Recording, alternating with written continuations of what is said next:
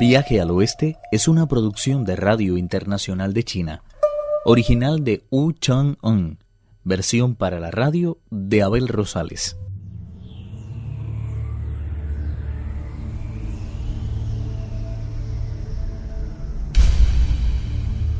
Los monjes viajantes se han encontrado con una altísima montaña habitada por un monstruo interesado en probar la carne del monje Tang.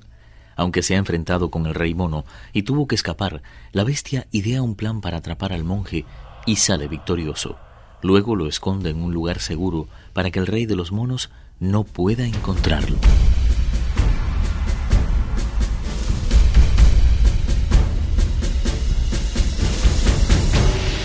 El miedo se apoderó de todos los diablillos que custodiaban la caverna cuando el mismísimo rey mono, Sun Wukong, llegó a la puerta de la caverna uno de los generales tuvo una idea diabólicamente atractiva para el monstruo. El peregrino Sun es una especie de mono, aunque sus poderes son francamente extraordinarios. Tiene una debilidad especial por la adulación. Sugiero que coja una cabeza humana y le conduzca al reino del engaño con unas cuantas palabras aduladoras. Dígale que hemos devorado a su maestro. Si llega a creérselo, nada nos impedirá disfrutar a nuestras anchas de la carne del monje Tan. Cogiendo un hacha, cortó un muñón de las raíces de un sauce y formó con ella una especie de calavera. Le añadió después un poco de sangre humana y se convirtió en la réplica exacta de la cabeza del maestro. Sin pérdida de tiempo, hizo llamar a un diablillo y colocando la raíz encima de una bandeja lacada, le ordenó salir al encuentro del peregrino. Pero el rey mono se percató que la cabeza era de madera no tuvieron más remedio los diablillos que utilizar una cabeza destrozada.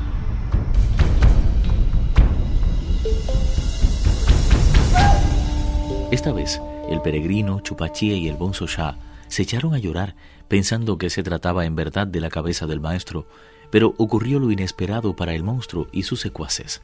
El rey mono y Chupachie irrumpieron en la caverna con la intención de destruirlo todo, fue así como descubrieron que la bestia tenía al maestro aislado en el jardín trasero.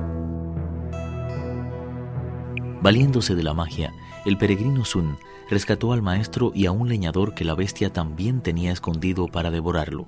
Luego de disfrutar de una cena vegetariana en la casa del leñador, bajaron de la montaña, siguiendo el cauce de un torrente, y al ver lo difícil que se tornaba el descenso, el monje Tang exclamó, Tras despedirme de mi señor, iniciar mi aventura hacia el oeste. Discípulos amantísimos, he oído enteros que cada vez me acercan más al fin de esta misión que parece inalcanzable. En cada montaña, en cada curso de agua, me aguarda un peligro diferente. Es como si mi vida estuviera enteramente a merced de los monstruos. ¿Cuándo hallaré por fin el descanso y podré regresar cargado de gloria a la corte de los Tang. Mirando con respeto al leñador, dijo, Regrese a su casa y reitere las gracias a su respetable madre por el opíparo banquete vegetariano que tuvo a bien ofrecernos. La única forma que tiene un pobre monje como yo de devolverle tantos favores es recitar textos sagrados por usted para que goce siempre de paz y alcance una vida que supere los cien años. El leñador no se atrevió a desobedecerle y regresó a su cabaña, mientras el maestro y los discípulos continuaban su interminable deambular hacia el oeste.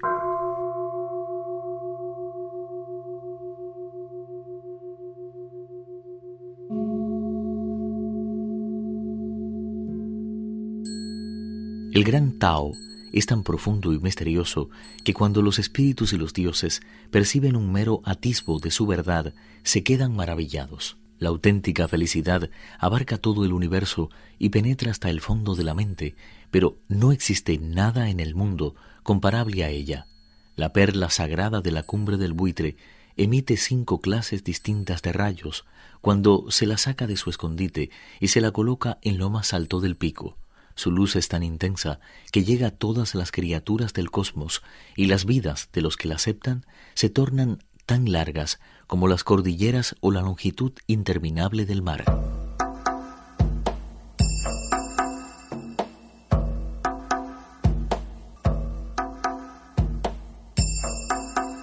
Continuaron descendiendo por la montaña escondida por la niebla, sin apartarse en ningún momento del camino del oeste. Tras varios días de marcha, sus pasos los llevaron hasta las proximidades de una ciudad.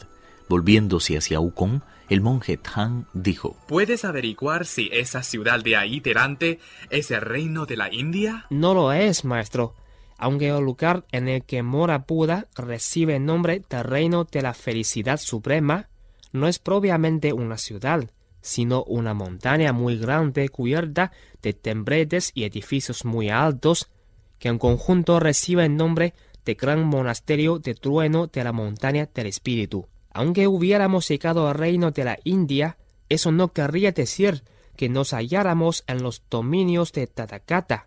Solo el cielo sabe la distancia que aún nos separa del reino de la montaña del espíritu. Aguzando su mirada, el rey mono concluyó. Si no me equivoco, esa ciudad debe de formar parte de una de las prefecturas de la India. Pero es preciso acercarnos a ella para saber si es verdad. No tardaron en llegar a sus impresionantes murallas. Tripitaka desmontó del caballo y cruzó a pie las tres puertas que conducían al interior. Las calles estaban casi vacías y el bullicio era menor que el que podrían encontrarse en una aldea de las montañas. En las cercanías del mercado vieron a un grupo de personas vestidas de azul a ambos lados de la calle. Algunas se encontraban bajo los aleros de un edificio y a juzgar por sus sombreros y sus cinturones se trataba de funcionarios. Precisamente uno de ellos les explicó que se encontraban en una prefectura de la India llamada Fénix Inmortal.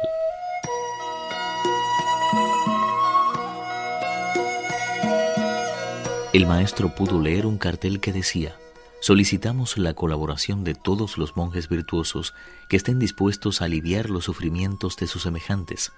Aunque la extensión de nuestra prefectura es enorme y sus recursos suficientes para alimentar a una gran población, tanto de militares como de civiles, durante los últimos años hemos sufrido los efectos de una sequía pertinaz que ha traído el hambre hasta nuestras propias puertas.